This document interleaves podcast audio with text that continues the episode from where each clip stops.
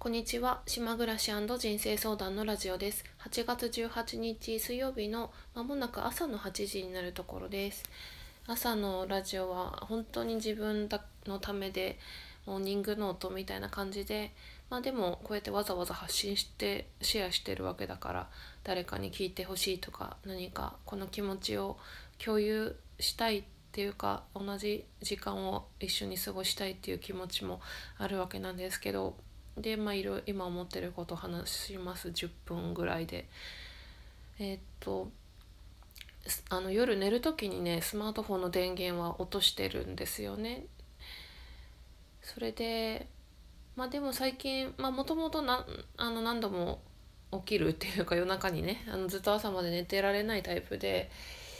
でね最近その起きた時にすぐね眠れないくて、ま、と言っても私寝るの最近すごい早いからさ9時過ぎとかに寝てるからそりゃそうだよって思うかもしんないけど起きた時にさこれあんま良くないけどさあのまたスマホのね電源をつけちゃってツイッター見たりするわけなんですよ。で昨日深夜にそのツイッター見てたらすごくこう興味深いというか心動かされたメッセージがあってでリツイート回数も1,000回を超えてたんで見てる方もいらっしゃるかもしれないんですけどあの河野義則さんっていう方があの精神科医の名越さんっているじゃないですか有名な名越康文さんいるでしょ。その人と2人で話したことをこう書いてるんだけど名越さんから聞いた話っていうことで書いてるんだけど結構これが私もなんかね影響あるんじゃないかなって思ってたけどすごく腑に落ちたっていうかそうだよなって思って何かっていうとねマスクしてるじゃないですか今みんな。でそのマスクが子供にとってまあ良くないっていう話を書いていてで私も何らかのね影響が心理的な影響があるだろうなって思ってたんだよね。でその河野義則さんっていう方はウィキペディアで調べたところ身体技術研究家ってなってて72歳の方なんですけどこの河野さんのツイッターすごくねどれもあのこの短い文章の中にすごく的確に何だろう面白くてやっぱり72歳の人に対して賢いって言ったら失礼なんですけどそれが面白くてあんまり人のことフォローしないけどフォローしたりしてあのね何を話したかって何を名越さんから聞いたかっていうとそのマスクをしたりああとマスクだけじゃないやマスクしたりあのね消毒してるでしょ？私消毒しないんですけど消毒するじゃないですかどこ行っても。でそれがあの子供のねあの情緒の発達やあとは消毒については自然免疫の形成免疫力がなくなる自分で作れなくなるってことねそれを阻害してるっていうことを言っててでそれを結構あのツイッターを吹き出しのとこにあの返信する形ですごく長い文章で書いててそれがすごい面白いっていうか興味深かったのね。でこのままだと人間がどんどんロボットみたいになるとも書いてたんだけどでもねそうだと思うんですよ。特にあのまあ免疫の話はもちろんそうだと思うけどそのマスクの件なんですけどもう今のね小さい子が当たり前のようにこうマスクをしてで子供の頃のこうそそういう習慣とか思い込みとかってずっとずっとね残ってったりするものなので厄介だと思うんだけど私ね昨日初めて話をする人と対面で話をして職場ででちょっとしたあの自分のこう相談をしたりする機会があったので相談をしたんだよその人に短い時間で。まあ何か多少いいことはあったんだけどそれでねその話はいいんだけどあのさやっぱりね初めて会った人とマスクして喋ってると相手のあれ今のって冗談なのかなとか今笑ってんのかなとか なんかねそんなに強くは思わないけどその潜在意識の無意識の部分で結構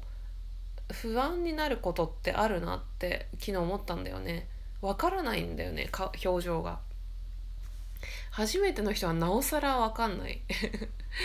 あの今まで会ったことのあって喋ってる人はさその表情とか仕草とか覚えてるからなんとなくそんなにあの不安感ないんだけど初めての人はねそうなっちゃった自分もね。無意識感の中で。だっただとしたら子供はもっと影響があるだろうなって思うんですよ。で、まあ、昨日もそういうシーン見見かけたけど職場の廊下に子供連れの人がいてで、まあ、島の人はほとんどさ知り合いだったりするからこう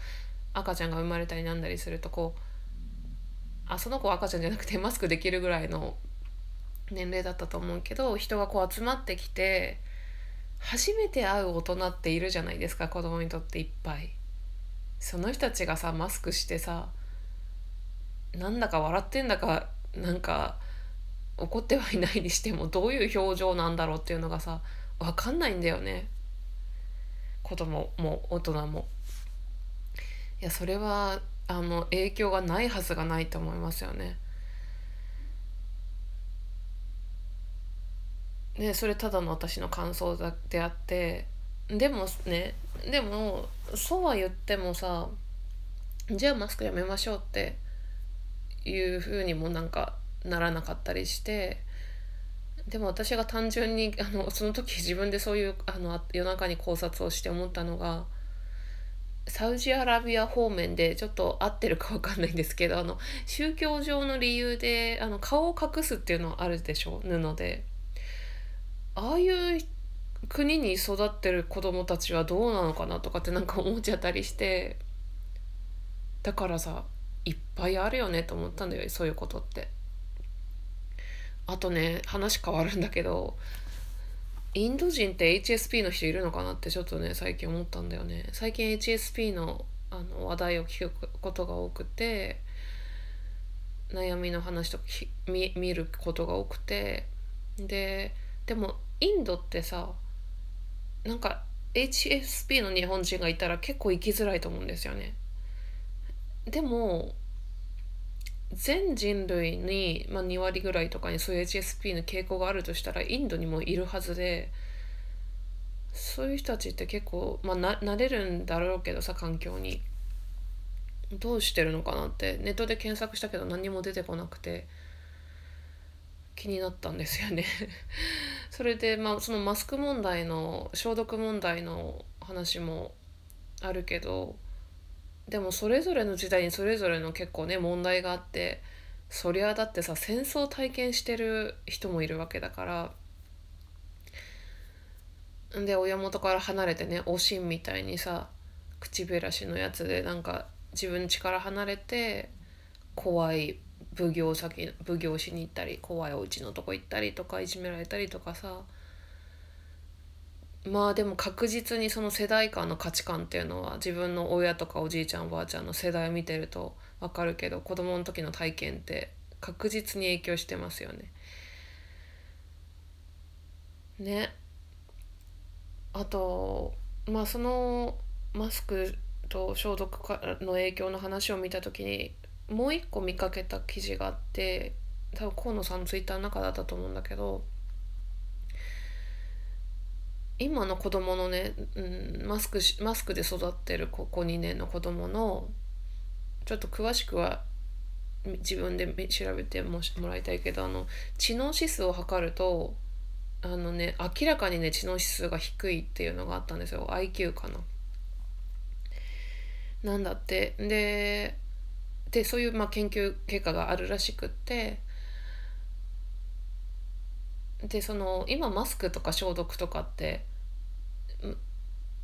全国的っていうか全員やってることじゃないですか。だからそういう子どもたちが20年後とか30年後とかに世の中のこうを背負っていくというかになった時にどういう社会になっちゃうんだろうなっていうのは結構心配というか気になりますよね。気になりました。うん。なんかねそういう記事とかあと最近すごいでしょ？あの雨が。うちの島もヤフーのトップニュースに昨日なってて。今んとこあの被害はないけど土砂崩れとかちょっとずつねいろんなとこでしてるみたいですけど。なんかさ気候がおかしいじゃないですか。でこれみんな目にしてるか分かんないけどなんか私の私が目にする情報にはさその天候がこう人工的に操作されてるっていうなんか人工的に雨降らしたり雲を作ったりできるらしいんですね今。全然知らなかったんですけど。で日本列島だけその不穏な気圧配置になっていて明らかにおかしいよねってこれはちょっとねあの偏ってる話かもしんないけどそういうのがすごいさ私のツイッターに出てくるんですよね。みんなのみんなのとこにも見えてますか？で私はちょっとそれはあんまりね信じてないけどでも本当だったらすごい怖いっていうかひどい世の中だなって思いますよね。だから最近ね顕在的にあの怒ってるわけじゃないんだけどなんか私は静かに静かに怒ってるっていう感じがして自分がね今いろんなことに世の中に対して。コロナに対して怒ってないんですよ全然。ウイルスに対して怒ってんじゃなくてなんかねこの人間社会そのものに対しての静かな怒りがなんかあってそれが自分に影響してる。だから最近なんかフラワーエッセンスの前から使ってたあの怒りに効く鬼縛りっていう怒りの感情に作用するものをよくとってます。なんかなんかねそういうの見なきゃいいんでしょうけどねそういうニュースとか。ちょっとそろそろ終わりにしようかな。あのー、3日間やってハマってることがあってえっとこの間喋ったけど私目の下のクマが気になり始めて前からあったんだけど気になり始めてなんかねホットタオルとあとはその後冷たいタオルをやるといいっていうのを見て夜寝る前にねそれやってんだけど私んちレンジをないレンジ使わない人なんであの、ね、ボウルにタオル入れて熱湯を振りかけてで暑いからあのゴム手袋して絞ってで結構熱々でもすぐ冷めちゃうんですよね。だからなるべく熱いままがいいってまだ今研究中ですけど。でそれが1個のホットタオルとあともう1個のタオルは縛って冷蔵庫に入れててでその目にのせる前に目に当たらない裏側のタオルの生地にアロマオイルを今やってるのはゼラニウムとあとは冷たいタオルの方には発火のオイルをかけてすごく気持ちがいいです。あの5分ずつねやるっていうやこれおすすめ。あの本当にね自然に乗せた瞬間にすごく息があのね呼吸が深くなるんですよ。気持ちいいですよ。こう自分を気持ちよくするっていうのは本当に最高なことですね。自分の体をね。そろそろ終わりにしたいと思います。はい8時になりました。じゃあ今日も良い一日をお過ごしください。聞いてくださってありがとうございます。